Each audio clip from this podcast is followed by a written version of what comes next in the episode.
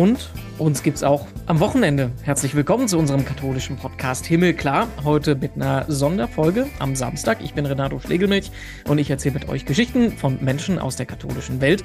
Und heute ist das Verena Tröster. Hi. Hallo Renato. Ausnahmsweise machen wir das jetzt mal ganz äh, direkt und unvorbereitet, denn wir freuen uns sehr, dass wir dich in unserem Podcast-Team begrüßen können. Ab nächster Woche unterstützt du uns als äh, dritte Person im Team neben Katharina Geiger und mir. Und bevor wir am nächsten Mittwoch deine erste Podcast-Folge hören wollen, wollen wir natürlich dich als Menschen erstmal ein bisschen kennenlernen. Verena, wer bist du? Ich bin nett. würde ich sagen. Das ist so die Frage, wo man äh, als allererstes denkt, das sollen doch besser andere Leute beantworten. Das ist immer ultra schwierig, das selber zu machen. Mhm. Ähm, ja, ich kann ein bisschen was persönlich über mich erzählen. Ich bin ähm, 38 Jahre alt, ich lebe in Köln. Ich ähm, lege immer großen Wert darauf, dass meine Heimat das Sauerland ist, weil ich glaube, das hat mich sehr geprägt. Also ich habe bis ich 20 war im Sauerland gelebt bin jetzt aber auch schon seit 13 Jahren in Köln, war zwischendurch mal kurzfristig in Hessen, in Frankfurt am Main. Da habe ich Kulturanthropologie und europäische Ethnologie studiert. Mm, ich habe eine Tochter, ich bin verheiratet, ich lebe vor den Toren Kölns, wobei das Dörfchen, in dem ich wohne, zählt sich noch zu Köln, fühlt sich aber nicht so richtig an. Sehr schön ländlich hier am Rhein. Und ich bin Radiomoderatorin, also ich arbeite beim Domradio, moderiere das Frühmagazin und arbeite freiberuflich, aber auch noch für andere Sender, für den Deutschlandfunk und Westdeutschen Rundfunk und freue mich jetzt wirklich total ähm, darauf, bei Himmelklar ein bisschen mit einzusteigen, weil ich richtig Lust habe, mal ein bisschen ein anderes Format zu machen. Also du, ich meine, du moderierst selber, du weißt das selbst, wie schwierig das manchmal ist, wenn wir immer nur so ich glaube, ganz offiziell sind es nur vier Minuten für ein mhm. Gespräch haben. Und bei Himmelklar sind es 20 oder sogar 30 Minuten und da freue ich mich wahnsinnig drauf und habe eine lange Liste im Kopf von Leuten, mit denen ich sprechen möchte freue dich auf das erste äh, extra lange Gespräch. Wir haben ja schon ein paar gemacht, die über eine Stunde gehen. Dann die Nachbereitung, das ist das, was dann den großen Spaß daran macht. Ähm, wenn ich an dich als Menschen denke, wir kennen uns ein paar Jahre schon, dann fallen mir vor allem zwei Stichworte ein, auf die ich beide äh, von dir gerne ein paar äh, Fakten und Gefühle hören möchte. Das eine ist, ist Radio. Das spannend. Ja, ja. Das ist aber so ist das, wenn man hier Podcast ist. Das eine ist Radio, du bist ein Radiomensch und das andere ist, du bist katholisch. Und zwar äh, nicht bloß einfach so auf dem Papier, sondern du gehörst zu den Menschen, die da auch noch zu stehen. Äh, lass uns das äh, eins nach dem anderen machen. Was, was fasziniert dich so am, am Radio, am Audio? Podcast zählen da ja auch dazu. Weshalb machst du das? Also da gab es bei mir tatsächlich so eine Initialzündung, ähm, wo ich wirklich das Gefühl hatte, das ist so ein bisschen wie wenn Leute sagen, ich bin berufen, in den Orden zu gehen, ich bin berufen, Priester zu werden.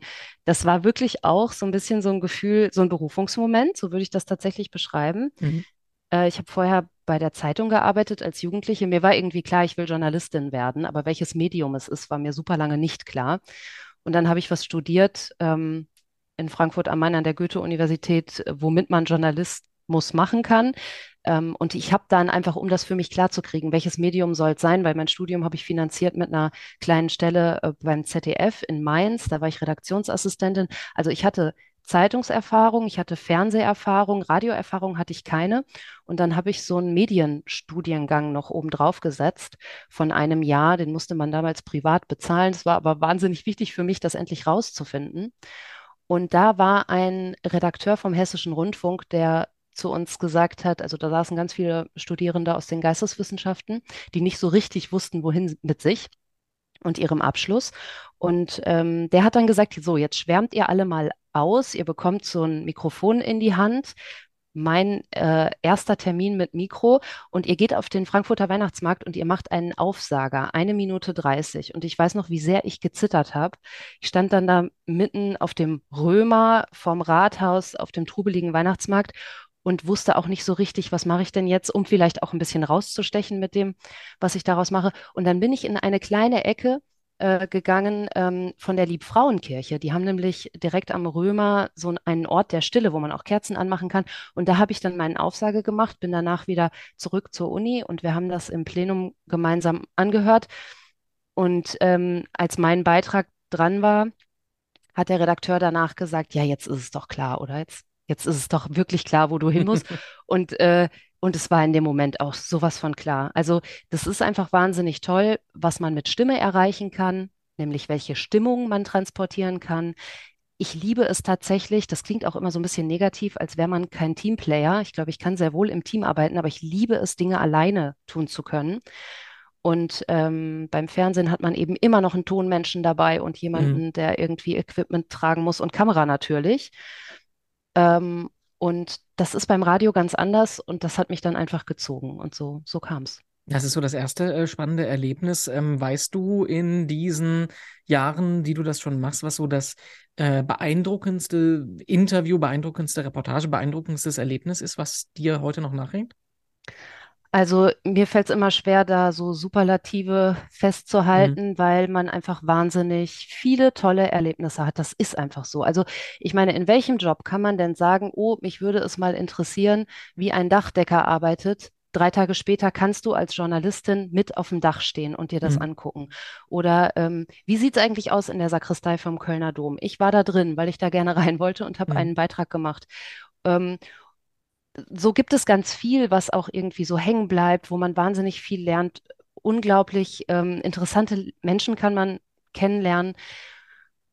Und ja, es gibt so, ach, mir kommen gerade ganz viele Sachen in den Kopf. Also zum Beispiel habe ich ähm, eine Reportage gemacht für den Deutschlandfunk zum Thema psychisch kranke Eltern und es ging um die Kinder, wie Kinder damit umgehen, wenn ihre Eltern psychisch krank sind. Und ich habe eine Familie äh, eine Zeit lang begleitet und irgendwann war klar, dass dieses Mädchen, eine Elfjährige, ganz dringend Hilfe braucht. Und ich habe ähm, dann bei der Caritas angerufen, bei einer Stelle, von der ich zufällig wusste, dass es sie gibt, ähm, und äh, konnte dann diesem Mädchen ähm, ja Hilfestellung geben und jemanden, also eine, eine Telefonnummer weiterleiten und sagen, hier ruft da mal an und ich weiß, äh, sie trifft da eine Person jetzt einmal die Woche. Das sind zum Beispiel so Sachen, äh, da hat man wirklich das Gefühl, ich habe jetzt, ich habe jetzt echt was bewegt oder gerade bin ich an einem Thema dran, äh, da dreht es sich um Spiritual Care, spirituelle Begleitung am Lebensende. Das ist auch was, was ich wahnsinnig spannend finde. Äh, zum Beispiel das Thema Hospizarbeit und ich werde da demnächst jemanden interviewen, der ehrenamtlich Sterbebegleitung macht. Also das sind natürlich Sachen, die gehen einem nahe und das ist wahnsinnig spannend, ja. Gucken wir mal, ob du da auch was von in unseren Podcast mit reinbringen kannst. Ähm, die zweite Dimension habe ich äh, erwähnt, du bist katholisch. Du hast jetzt auch schon ein paar Mal erwähnt, Sakristei vom Kölner Dom, äh, die Frauenkirche in Frankfurt. Ähm, ich muss ja gar nicht aufzählen, welche Probleme wir in der Kirche im Moment haben. Das wissen wir ja äh, äh, gut genug. Weshalb ähm, stehst du da dahinter? Weshalb zählst du nicht zu den äh, 300.000 Menschen im Jahr, die sagen, äh, ich kann nicht mehr? Also ich kann nicht sagen, dass ich dahinter stehe. Ich stehe da nicht mehr dahinter, Hm. ähm, aber ich kann auch nicht gehen. Das ist ein totales Dilemma, ähm, das mich jetzt auch schon ein paar, paar Jahre begleitet. Ich sehe rechts und links Leute austreten. Äh, ich stelle mir selber immer die Frage, warum bin ich hier noch? Und dann sind es einfach Erfahrungen, die ich immer wieder mache. Also ich bin sehr katholisch sozialisiert im Sauerland. Da herrscht heute vielleicht auch nicht mehr, aber damals in meiner Kindheit und Jugend ähm, herrschte so eine Volksfrömmigkeit da noch. Da gab, ich kannte in meinem Dorf niemanden, der nicht zur Kirche geht. Das war Hm. irgendwie vollkommen normal. Wenn man damit aufwächst und dann auf einmal im Erwachsenenalter sich selber sortieren muss und überlegen muss, dann merkt, oh, da gibt es so viele Sachen, die überhaupt nicht mit dem konform gehen, was ich für richtig halte. Äh, und plötzlich fängt man an zu überlegen. Und ich für mich habe dann aber gemerkt, ich würde mich wahnsinnig beschneiden in dem, was mein Leben ausmacht und was mir Halt gibt und was mir Sinn gibt, wenn ich austreten würde. Und ich habe für mich jetzt irgendwie die Entscheidung getroffen, ich suche mir meine Nischen. Das ist in diesem Fall meine kleine Gemeinde hier in, in dem Dorf, in dem ich lebe. Und äh, ich tue da, was ich kann und erhebe auch meine Stimme ähm, und sage, was ich denke und versuche es besser zu machen. Ich war ja ähm, vor ein paar Wochen im Kloster, das erste Mal in meinem Leben, äh, für eine Woche. Und da ist mir ein Satz in den Kopf gekommen, den äh, lustigerweise bei uns im Podcast Beatrice von Weizsäcker vor ein paar Monaten gesagt hat, den ich ganz, ganz wichtig in dem Zusammenhang finde. Die sagte, ähm, das eine ist die Dimension Kirchenpolitik, Skandale, Missbrauch. Das eine finde ich interessant, habe ich eine Meinung zu. Aber das andere ist das, was mich als Menschen ausmacht. Und ich glaube, diese Trennung einzugehen, das ist mir da auch aufgegangen. Das finde ich äh, was ganz Wichtiges. Das ist so, so mein ähm, Credo, wie ich damit klarkomme. würde ich genauso unterschreiben, ja. Ähm, wo denkst du denn, dass du deinen kleinen Teil da beitragen kannst? Weil du hast ja gesagt, es ist viel eine Nische finden, es ist viel die zwischenmenschliche Ebene ähm, äh, und so sollte Kirche ja eigentlich auch funktionieren, ne? dass, dass, dass, dass jeder irgendwie äh, versucht, da ein bisschen die Welt besser zu machen, so abgedroschen, wie das klingt. Ja, also ähm, wenn ich darüber nachdenke, wie hat mir Kirche denn geholfen? Dann muss ich ganz klar sagen, Kirche war für mich der Ort, an dem ich eigentlich in meiner Kindheit und Jugend meine Talente entdecken konnte.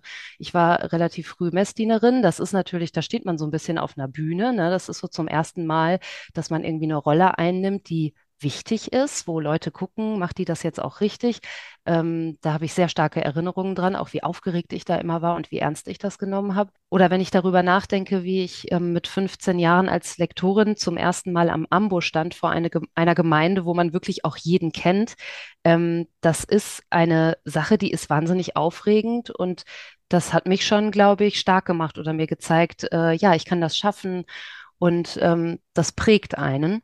Und jetzt vor zwei Tagen habe ich eine Nachricht bekommen, dass ein Pater, der damals äh, zu uns in die, in meine Heimatgemeinde kam, ähm, plötzlich verstorben ist. Das ist ein Pater, der kam immer in der Wallfahrtswoche. Ich komme da aus einem Ort, wo eine kleine Wallfahrtskirche steht. Und der kam einmal im Jahr für diese eine Wallfahrtswoche, um unseren Pastor zu unterstützen. Ähm, und dieser Pater, daran erinnere ich mich so genau, wusste immer meinen Namen. Wir waren da eine relativ große Gruppe von Jugendlichen. Wir Mädels haben in einer Schola gesungen, ähm, in der Vespa. Und dieser Pater kam nach einem Jahr und ich erinnere das so deutlich, dass der dann, der hat einfach nur gesagt, ach Verena, ja, da, da sind wir wieder.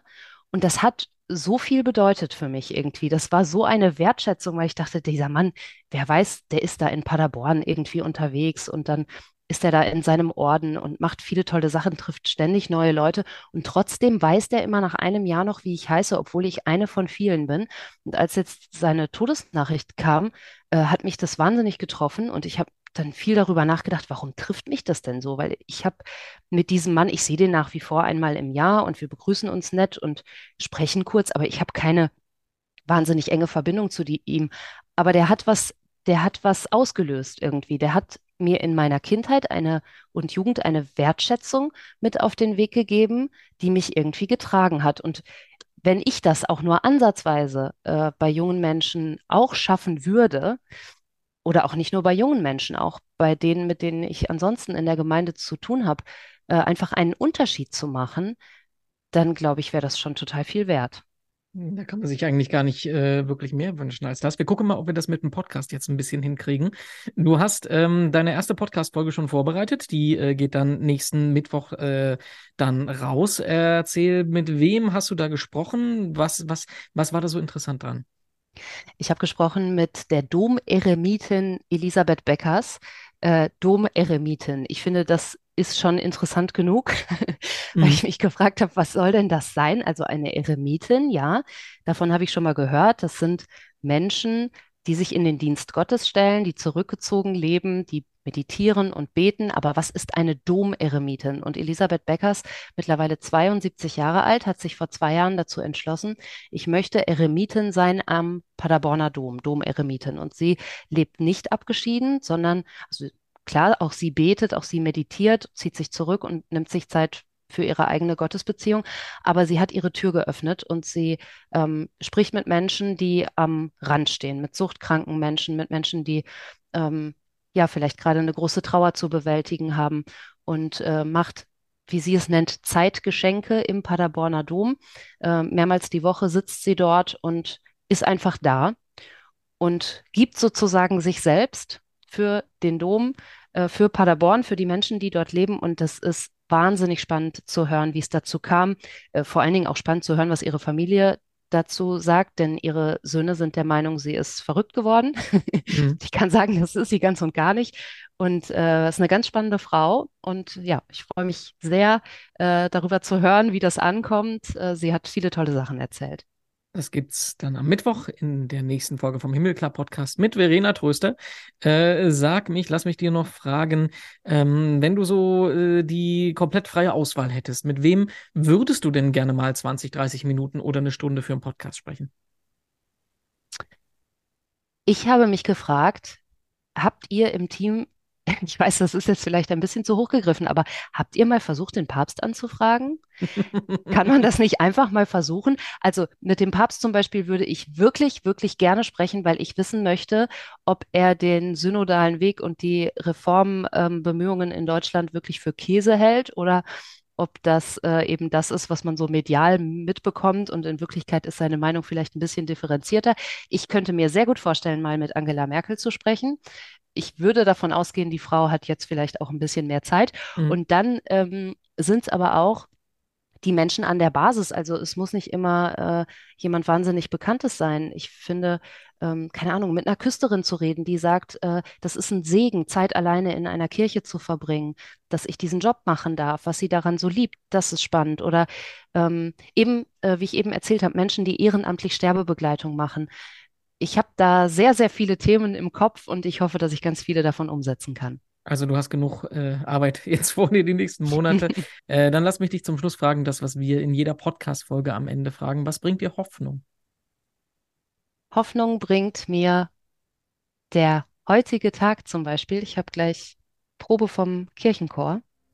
Und das ist ein Moment, da bin ich mit mir alleine in einer tollen Gemeinschaft, in einem tollen Klang und das bringt mir große Hoffnung.